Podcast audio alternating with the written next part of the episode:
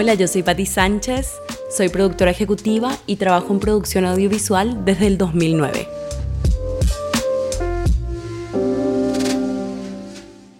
Generalmente suelo preguntar cuándo nace la, digamos, la, el interés o la conexión con el audiovisual, pero en tu caso creo que más que con el audiovisual, tu interés es más con el arte en general. Entonces quiero consultarte, digamos, en qué etapa de tu vida nace ese primer interés hacia el arte.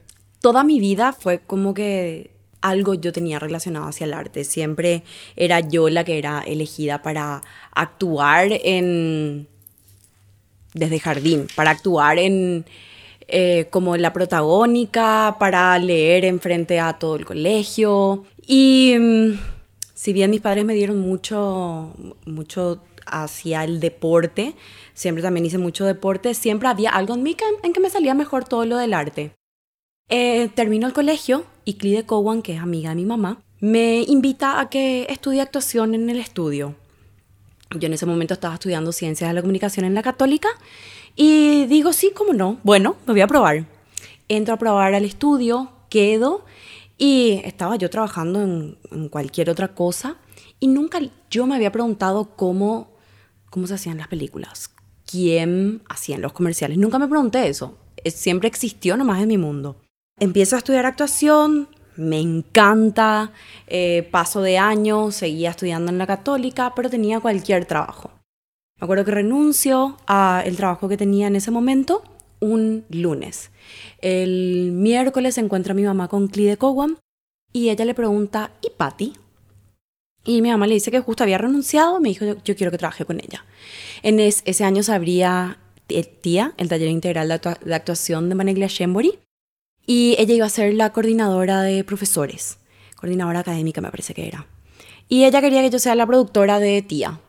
Entonces me voy, me entrevisto con ella, luego me entrevisto con Tana Shembori y empiezo a trabajar en Tía. Había sido que Manegla Shembori hacía comerciales, había hecho ficción. Entro yo a trabajar con Tana y Juanca dentro de lo que era eh, la escuela de actuación y al, al mismo tiempo me, me pongo también a trabajar, ellos me dan la oportunidad de empezar a trabajar en comerciales como asistente de producción, ayudante en verdad. Eh, en ese momento la coordinadora era María Selva Insfran y empiezo a trabajar con ellos y había sido de que era un mundo maravilloso en donde había, había que conseguir cosas, hablar con gente y me encantó. Empecé al mes más o menos a trabajar en lo que era Maneglia Shemburi. Después de un tiempo dejé de trabajar en Maneglia Shemburi, en TIA, y empiezo a trabajar 100% en Maneglia Shemburi. Y también fue la casualidad de que al mismo tiempo en que empecé yo a trabajar en Maneglia Shemburi y descubrir que así se hacían los comerciales, ellos iban a empezar a grabar al mes de que yo empecé a trabajar siete cajas. Y yo empecé de cero sin saber que ese mundo existía y ya tuve la oportunidad de irme a ver un rodaje en el Mercado 4, nocturnas, diurnas, ya al, toque le conocía los de Sincro también. Entendí de que esto era una movida súper grande y súper interesante. Y eh, trabajé seis años para Maniglia Shembori y terminé totalmente apasionada por lo que es ese mundo. Más otra vez por los compañeros que conocí ahí, el entusiasmo, las ganas, la visión que tienen Tana y Juanca sobre lo que es el, el cine. Me enamoré. Me enamoré y me di cuenta que eso era algo que yo quería hacer. A mí la producción me encanta y la producción audiovisual más. Es como que nunca es lo mismo. Todos los días es algo diferente.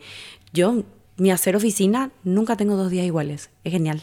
O sea, podemos decir entonces que tu llegada a la producción fue como una manera más casual, no es que digo, vos decías, yo quiero ser productora, a decir que fue de una manera casual. ¿Y por qué crees que, por qué decís que terminaste en la producción? ¿Y por qué también decís que nunca decidiste pasar a otro rol y te quedaste, y, o sea, no es que te quedaste, sino que fuiste evolucionando siempre dentro de, de esa área? Bueno, acá se va a notar que, que ya trabajo hace mucho. Cuando yo empecé a trabajar, hacíamos un comercial entre tres personas por ejemplo, el, concepto de asistente de dirección no, yo no la tenía, no trabajábamos con uno.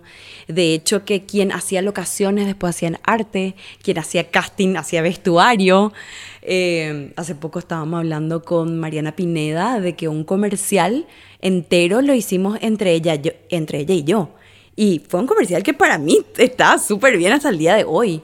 Así yo trabajé con un montón de compañeros, eh, por ejemplo, Estefi Ortiz, Añé Figueres, eh, Juan Marrojas, que nosotros hacíamos todo, todos los roles. Entonces, roles no técnicos, ¿verdad? Entonces, yo en ese momento, gracias a esa forma de trabajo, tuve la oportunidad de aprender a hacer absolutamente todos los roles, todas las áreas. Evidentemente no de manera profesional, porque ahora yo no podría ponerme a hacer arte, no, no, no es lo mío, ¿verdad? Ahora está cada área súper especializada, pero yo tuve la oportunidad de pasar por todas las áreas y definitivamente la producción es lo mío.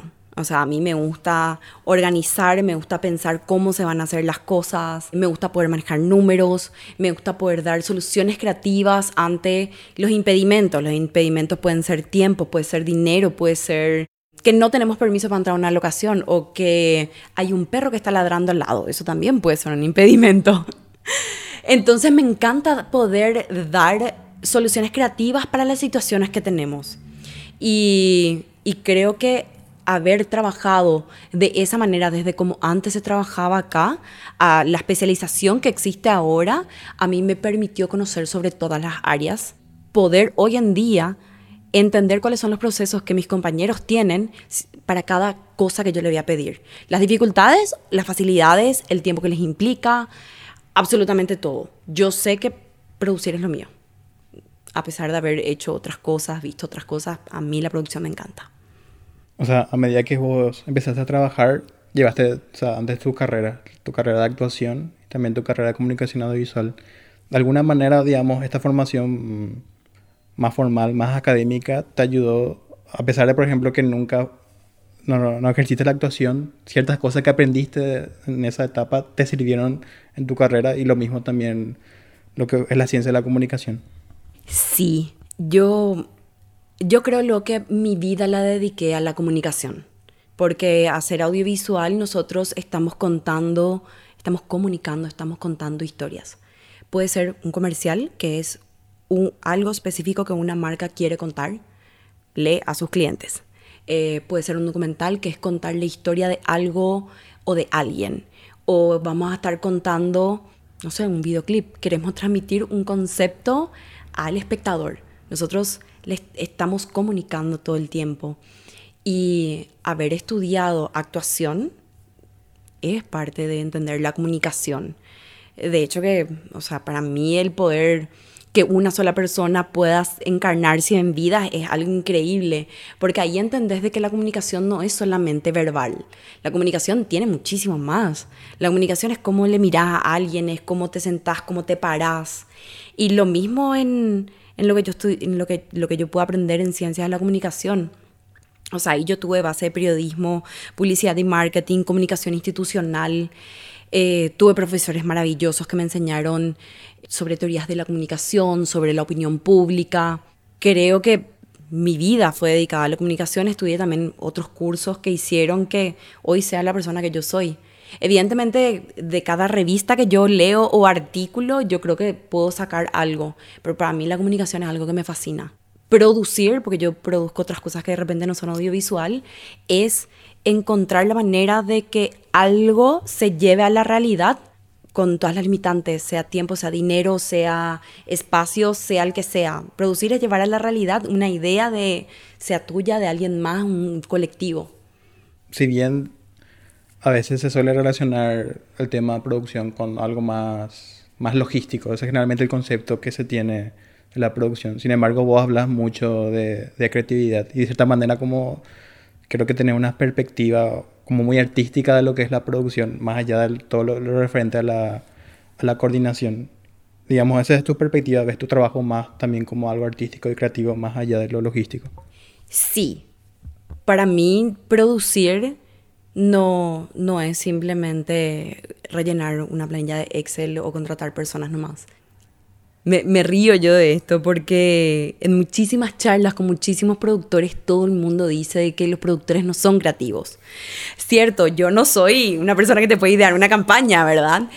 Pero yo creo de que, de que yo aporto, de que yo, de que a mí me gusta tener injerencia en la manera de ejecutar o en la idea misma si es que tengo la posibilidad.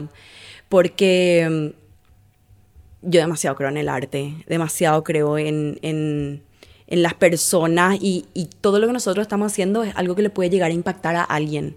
Entonces, para mí el, producir no es, sí, vení vos acá, sentate y hace, hace tu rol. Yo no te contrato solamente para eso. Yo creo que toda persona que está ahí sentada en ese colectivo, que estamos en ese momento grabando algo, puede llegar a aportar para poder cambiar o o hacer un diferencial en lo que estemos grabando, sea un comercial, una película, un documental, un videoclip, lo que sea. Y me siento, pero tremendamente agradecida con las personas que yo con las que trabajo, porque siempre me preguntan cómo yo veo las cosas o también me dan la oportunidad de que yo hable y me preguntan ¿Cómo ves esto? ¿Qué tal sentís eso?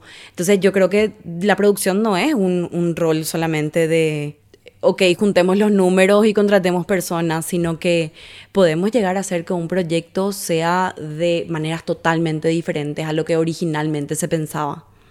Después de tu rol en... Comentaste que trabajaste un tiempo de manera en Shenbury, tuviste una participación en Siete Cajas, pero un tiempo después llegó, digamos, tu primer proyecto en documental, que fue Oreru.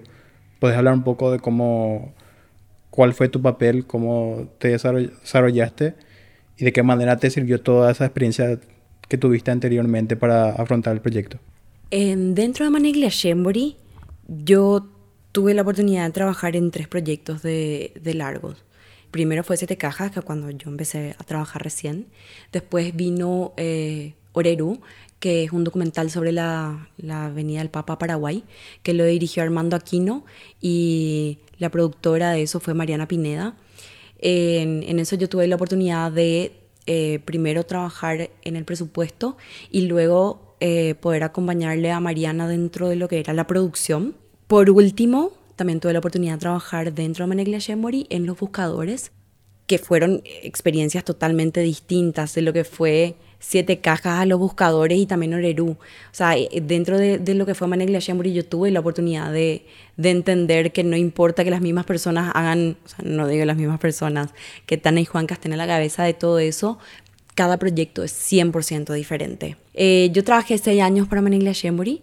Después de eso me fui a trabajar independiente, trabajé en comerciales en un, par de, en un par de productoras y primero tuve la oportunidad de trabajar en las herederas.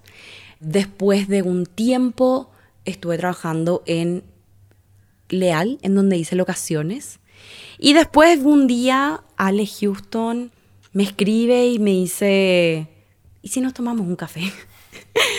y me voy y Ale me dice que estaba buscando una nueva persona para, para ser la productora ejecutiva de, de Lab. Yo obviamente que más que encantada. Y así empecé a trabajar en The Lab. Ya son casi seis años que, que estoy trabajando. No, ya son cinco años que estoy trabajando para The Lab. Estoy trabajando como productora ejecutiva ahí.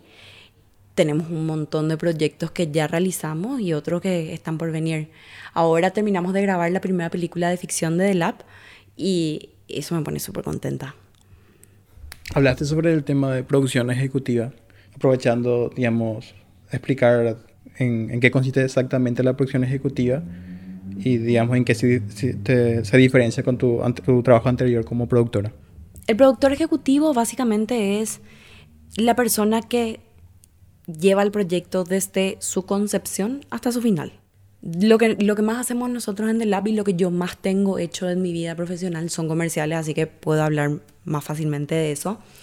Em, la producción ejecutiva empieza en entender cuál es el guion, presupuestarlo. Una vez que tenemos la, aprobación del presupuesto, pasamos a la ejecución. En esta ejecución nosotros contratamos profesionales y llevamos adelante el proyecto desde la preproducción, grabación, postproducción, entrega del material, eh, siempre cuidando lo que el cliente quiera, porque el cliente está haciendo ese proyecto, invirtiendo un dinero específico para contar una necesidad que ellos tienen. Entonces, como productora ejecutiva, a mí me toca entender cuáles son, cuál es la necesidad que ellos tienen, entender qué es lo que ellos quieren contar, ejecutarlo dentro del tiempo que ellos necesitan, con el presupuesto que ellos tienen disponible. Y para eso, o sea, el audiovisual es un engranaje colectivo perfecto, en donde muchísimas personas están trabajando, sea la envergadura que sea, siempre es más de una persona. Pueden, pueden llegar a ser miles, como puede llegar a ser tres personas también. Es que todas las personas que estén involucradas en ese proyecto entiendan lo que el cliente tiene para contar, entiendan el tiempo que existe y los recursos que existen. Los recursos pueden ser eh, de locaciones que ya tenemos disponibles o el presupuesto que existe o cómo se diseñó ese proyecto para poder ejecutarlo. Y mm, acompañamos el proceso desde el momento de producción hasta la entrega final del material. Es cuidar absolutamente todos los detalles y que en este caso el cliente se sienta satisfecho, pero lo hacemos en todo. O sea, sea una película, tenemos que cuidar también los recursos, el tiempo, el dinero. Eh, tenemos que cuidarle a las personas que están trabajando dentro del proyecto. Creo que es como un... como el trabajo del productor ejecutivo es gestión de recursos si hablaste de trabajar tanto en comerciales como largometrajes, ficciones. Desde la perspectiva de un productor ejecutivo, podemos decir que en el fondo no son muy diferentes, sino que más bien una película es como un comercial mucho más grande. O decir que al contrario, podemos decir que es muy diferente y tiene totalmente otra forma de afrontar. Diferencias siempre van a haber, ¿verdad? Pero eh, por ejemplo, en los comerciales nosotros estamos contando la historia, o sea, estamos contando algo específico de un cliente. En una película nosotros estamos estamos contando algo nuestro, estamos cuidando algo nuestro. No es que hay un cliente que te tiene que aprobar cada plano. Tenemos nosotros que cuidar la historia que nosotros queremos contar o hacia dónde tiene que ir la historia. Porque desde la idea original hasta lo que, es, hasta lo que se ve en pantalla, cualquier historia, cualquier guion, cualquier idea que se tenga va a verse afectada. Y se ve afectada porque el guionista te aportó, porque la locación hizo que se tenga que cambiar cierta idea, porque el actor te aportó. Siempre hay, hay muchos cambios dentro de un proceso de ejecución. Y lo que ahí nosotros tenemos que hacer es cuidar nuestro producto final. Me habías preguntado sobre la diferencia entre la producción ejecutiva y la jefatura de producción. La jefatura de producción básicamente es con un presupuesto específico que se tiene y un diseño de producción que ya se tiene, que lo crea el productor ejecutivo, es ejecutar eso. También el presupuesto que se tiene dice, por ejemplo, 10 actores. Finalmente, los actores terminan siendo 12 porque, mm, no sé, porque nos pide recrear el director con dos actores más cierta acción. Entonces, del presupuesto que se tiene, se ve cómo se distribuye en cada una de esas áreas. Y el jefe de producción que termina eh, contratándole a todas las personas y diseñando el diseñando cada día de rodaje tiene súper bien pensado cómo se va a entrar a la locación, dónde se va a ubicar cada una de las personas. El jefe de producción es el que cuida los detalles del día a día y el productor ejecutivo está más en lo que implica la globalidad del proyecto. Bueno, nos entramos en lo que es, digamos, la ficción, lo que son los comerciales, pero también últimamente tuviste esta experiencia de producir teatro. Fuiste productora de esta obra azul.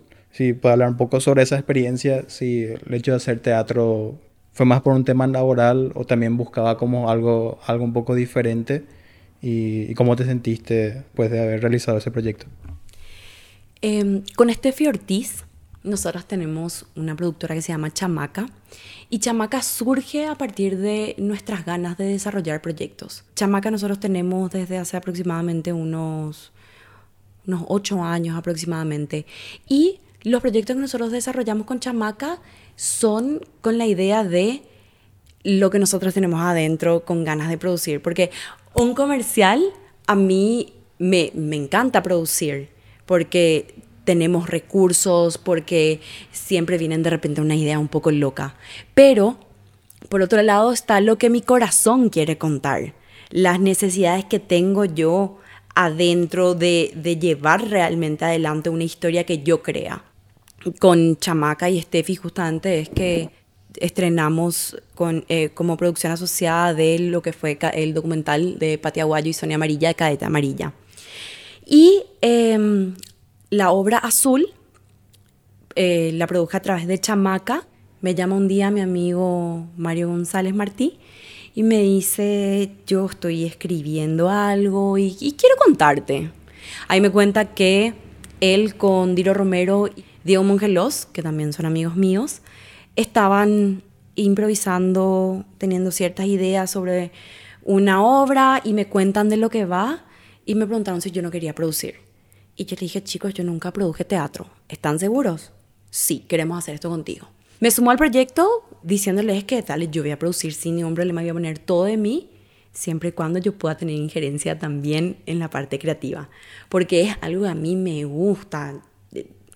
Yo creo que, que mi parte artística, que vino desde que yo era chiquitita hasta estudiar actuación hasta el día de hoy, para mí es tan importante el poder colaborar con ideas aunque mi idea sea, vamos a poner la taza a la izquierda en vez de la derecha. Y el proyecto fue, fue creciendo cada vez más. Se sumó Pame Paredes como eh, directora de arte. Y después un día los chicos me, me proponen eh, que le, le, sumemos a Ricardo Alves Jr. como director de la obra. Ricardo Alves Jr. es un director de teatro y de, de cine brasilero. Y yo, que estoy acostumbrada a traer personas de Argentina, Uruguay, qué sé yo, a trabajar acá para los comerciales, dije, uy, ¿cómo hacemos esto? Porque esto cuesta dinero. Pero hablamos con Ricardo, se sumó al proyecto y tener su visión fue, si bien la obra iba creciendo cada vez más, tenerle a él como director fue que la obra salga totalmente de lo que fue, de, de lo que se estaba acostumbrado a ver acá él me retó a mí muchísimo, no, no de reto, sino que me sentí retada. Ay, no sé cómo explicar. Eh, eh, él me desafió, ahí está. Él me desafió muchísimo porque mm, Azul fue maravilloso porque fue una obra de teatro con audiovisual adentro. Porque Ricardo tuvo la idea de que los actores, de que haya un crew, que eran tres personas, que tenían una cámara y un boom y se transmitía en vivo lo que la cámara estaba grabando y el sonido en vivo en la misma sala. Entonces los actores pasaban de una actuación para teatro grandilocuente a una actuación minimalista para audiovisual de un segundo a otro. Y yo me encontré con el gran desafío de tener que producir eso en vivo, el vivo súper difícil, tener que producir eso en vivo con recursos limitados, porque al ser una obra de teatro los recursos son totalmente otros, terminó siendo una de las cosas más satisfactorias que yo hice en mi vida. Eh, Azul es una cosa que a mí me llenó el alma, fue una de las de los proyectos más satisfactorios que yo tuve y me dio también el premio de producción del año de los premios EDA. Entonces, eh, muy contenta de, de haber logrado eso. Pero yo creo que quien produce audiovisual puede producir lo que sea. Desde, no sé, una obra de teatro, un concierto, lo que sea. Porque en el audiovisual nosotros nos encontramos corriendo en contra del tiempo. Todo, todo, todo lo que puede salir mal en la producción audiovisual va a salir mal. Entonces estamos preparados nosotros a trabajar contra el estrés, contra el tiempo, contra un montón de cosas, no importa que mucho nos preparemos. Entonces yo creo que quien hace audiovisual puede producir lo que sea. Es... Creo que no hay más, más, más difícil que el audiovisual. Recién estuviste hablando del desafío de producir con mucho menos recursos en comparación con otros proyectos. A lo largo de tu carrera te tocó cómo es manejar esos recursos de recursos, me imagino, muy, muy bajos hasta comerciales con, con grandes recursos. O sea, uno pensaría que lo mejor siempre es trabajar con, con muchos más recursos, ya sea económicos o humanos. para vos es así, ves como qué contraste ves entre los desafíos de muy pocos recursos, mayor recursos, o también mayores recursos significan también mayores desafíos y mayor presión. O para vos no, no es lo mismo, de cierta manera siempre afrontas igual los proyectos sin importar, digamos, la cantidad de recursos.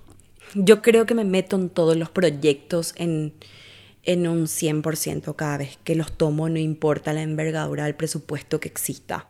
Siempre vienen desafíos y para mí, por ejemplo, otro proyecto que fue sumamente satisfactorio fue el videoclip de Daltónicos de Quita Pena, que lo dirigió Juanma López Moreira. Para ese videoclip teníamos recursos súper limitados, fueron tres jornadas de rodaje y la, idea estaba en la cabeza de Juanma López Moreira. Fue, era encima vez la primera vez que yo estaba trabajando con él es uno de los materiales en donde a mí me encantó trabajar de vuelta. Tuve eso, em, esa retribución emocional tremendamente satisfactorio. No, no, yo no tomaría ningún proyecto de manera distinta porque haya o no menos dinero. Porque para mí lo importante es, si yo te digo que yo voy a, producir lo que sea que vos me digas, es que vos realmente confíes en que, en que yo voy a estar y que no que yo voy a estar a medias, ni que porque no haya dinero o si haya dinero yo me voy a involucrar más o menos. Para mí es, eso es lo que es tan importante, la palabra de cada uno. Y creo que el, que los demás confíen en tu trabajo viene por un, por un trabajo, reflejo del trabajo en los proyectos, en donde, en el proyecto donde vos estuviste involucrado, se ejecutaron bien las cosas, las personas que estuvieron trabajando se sintieron a gusto, la información que hubo fue la suficiente o fue la correcta, ¿verdad? Para mí, obviamente, si es que hay más o menos presupuesto, se pueden hacer más o menos cosas, pero poder resolver las cosas de manera diferente y, creativa, eso es algo que a mí me enseñó el trabajar en, en proyectos sin tanto presupuesto, en que digamos que necesitamos una cosa, pero no tenemos el dinero para hacer eso, entonces darle una vuelta creativa con los recursos que se tengan.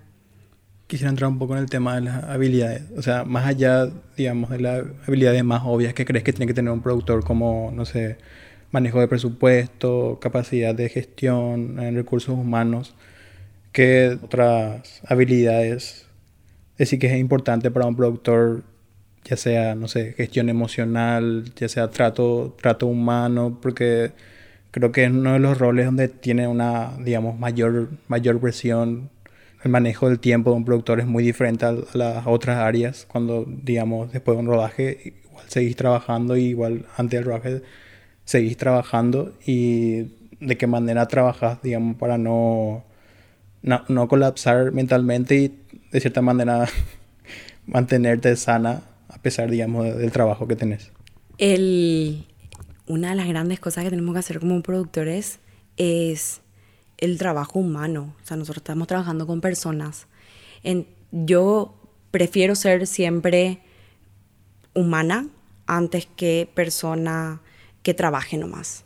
Todos tenemos nuestras dificultades, todos tenemos, no sé, lo que nos aqueja y no nos deja dormir a la noche tal vez. Eh, entonces para mí es entender qué es lo que le pasa a mi compañero ese día, en ese momento, por el cual no me está respondiendo como me debería responder. Y personalmente, lo que a mí me mantiene sana hasta el día de hoy son mis amigos. Eh, obviamente también me fui a terapia. pero, pero yo tengo unas maravillosas amistades en el mundo laboral. O sea, yo creo que tengo, o sea, tipo, son mis compañeros de trabajo, pero tengo así personas súper cercanas a mí, como por ejemplo, te puedo decir, Estefi Ortiz, Aña Figueres, Mariana Pineda, eh, Juanma Rojas, eh, Gaby Ríos, Bebud Hack, en donde yo sí tengo algo, o Mauri Rial, si tengo algo en donde yo no entiendo por qué mm, yo me estoy sintiendo mal o algo me está superando de alguna manera, puedo llamarles y preguntarles, esto es así, yo nomás me siento mal. Yo siempre hablo de los filtros, ¿viste que en el cine siempre tenemos filtros? Yo hablo de la vida como si fuera que nosotros tenemos ciertos filtros que ponemos enfrente, como unos lentes frente a nuestros ojos. Y hay veces porque uno está súper enojado, se puso el, el, lente negro y ve absolutamente todo oscuro. Entonces yo a ellos les llamo para preguntar cuál lo que es el filtro del día que yo tengo si, y, y que me ayuden a sacarme esos lentes y ver las cosas realmente como son. Y tengo personas que, al lado mío en donde yo les puedo llamar y confío 100% en su criterio y les agradezco a ellos demasiado por estar conmigo en, en, absolutamente todas las llamadas que yo necesité. Pero sí, al estar trabajando con, con personas, porque eso es lo que nosotros hacemos, trabajar con personas, creo que es súper importante que no, le preguntemos al otro también cómo está, qué le pasa, más allá de andar a hacer lo que tenés que hacer. Y ahora cuando no, no trabajas y en vez, digamos, ser una creadora y sos una, digamos, consumidora de contenidos, que, o sea, que, que, te gusta consumir más allá de tu trabajo, ya sea, no sé, series, películas, ya sean videos, si sos capaz de sacarte tu chip de productora y ser solamente televidente y disfrutar, o de cierta manera siempre estás preguntando cómo habrán producido esto o de qué manera esto que estoy viendo puedo aplicar a, a lo que trabajo. Ay, yo re soy espectadora. Yo soy espectadora. Hay veces que, no sé, que, que, para darme cuenta de algo, cómo se produjo, algo por el estilo, tengo que ver una segunda vez. Pero yo soy súper espectadora porque soy sumamente emocional. Entonces yo veo una película y lloro o me río. Eh, soy súper espectadora. De repente sí hay ciertas cosas en que digo que, que me parecen sumamente impresionantes porque me doy cuenta del nivel de producción que tienen, pero... Eh, trato de disfrutar. Para mí, una de las cosas más hermosas en la vida que tenemos es disfrutar. Y yo consumo todo. O sea, consumo hasta cosas que así parecen medio, medio hits del momento nomás, hasta lo que es de culto. Eh, trato de ver, no sé, viste así cuando alguien te dice, yo vi cine clase Z, trato de ver también. Eh, veo la última tendencia en Paraguay que está en Netflix y que hay que me parece que es qué cosas que ve la gente, ¿verdad? Pero yo trato de ver de todo. De repente, creo que me falta la vida luego, me falta tiempo para leer, ver y escuchar todo lo que me gusta, pero trato de consumir absolutamente de todo. Porque si yo quiero poder hacer algo para espectadores, tengo que entender qué es lo que el espectador consume. Tengo que ver, saber, conocer. Porque si no, es como que yo no voy a comer mi propia comida, más o menos. ¿Dirías que ya llegaste a producir todo lo que te gustaría producir? ¿O hay algún tipo de proyecto que, que aún no te ha tocado hacer y que esperas a futuro poder hacerlo? Si es que yo tengo la posibilidad de elegir sin que el dinero sea un impedimento, yo quiero producir videoclips toda mi vida. Los videoclips te dan la posibilidad de que no haya una realidad. O sea, ahí no, no, no, no hay realidad, no hay continuidad, eh, no hay idea loca. O sea, en el videoclip tú puedes hacer lo que quieras. Y en los videoclips que, que, que uno ve, Dios mío, parece que no hay limitación de dinero a veces. a mí me encantaría poder producir videoclips más. Tengo muchos videoclips, me siento sumamente orgulloso de muchísimos de ellos, pero mi, tal vez me encantaría poder vivir de hacer videoclips y de enfrentarme a una idea más loca que la otra y que mi desafío sea cómo esto que parece tirado de los pelos yo pueda producir. Me encantaría. Teniendo en cuenta que viviste esa transición del audiovisual paraguayo, en donde muy pocas personas hacían de todo, hasta ahora que es un poco más especializado, ¿cuál es tu perspectiva, digamos, a futuro de lo que es nuestro audiovisual? La perspectiva teniendo en cuenta toda tu experiencia de lo que viviste, la perspectiva del audiovisual y también tu propia perspectiva a futuro. Yo creo que en Paraguay tenemos unos profesionales increíbles. Espero que en Paraguay se pueda producir cada vez más contenido para el extranjero, considerando de que nosotros tenemos una mano de obra de calidad, tenemos precios muy competitivos en otros mercados. Entonces a mí espero, espero que cada vez en Paraguay se produzcan más cosas para el extranjero y que acá se haga mucha más ficción que sea para distintas plataformas, como hace menos de un mes estaba grabando algo para Netflix acá. Espero que eso que ese sea el futuro de nuestro mercado. yo espero seguir produciendo. Eh, de verdad, creo que, que... Y sí, llevo... El año que viene podemos bailar mis 15 años, el vals de mis 15 años siendo productora audiovisual. Y, y si bien, claro que me cansa, claro que hay días en que, en que me siento como muy, como muy cansada, muy estresada, porque nosotros tenemos muchas horas de trabajo, trabajamos con mucho estrés, en contrarreloj, con un montón de cosas. Creo que nadie aguantaría el ritmo de trabajo del audiovisual si es que verdaderamente no le gusta. En esto, si vos estás hace mucho tiempo, es solamente porque te gusta. Porque es pesado, pero también es sumamente gratificante.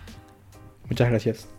Gracias a vos, Juan, y gracias por el registro que estás haciendo. Gracias a Audiovisuales Podcast. Yo le puedo conocer a muchísimas personas que yo no conocía. Y es maravilloso tener este acercamiento hacia otros compañeros y otros, otros profesionales. Sí. Gracias, Juan.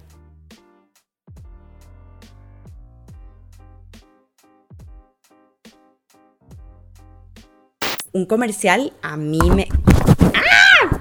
Tranqui, un comercial, un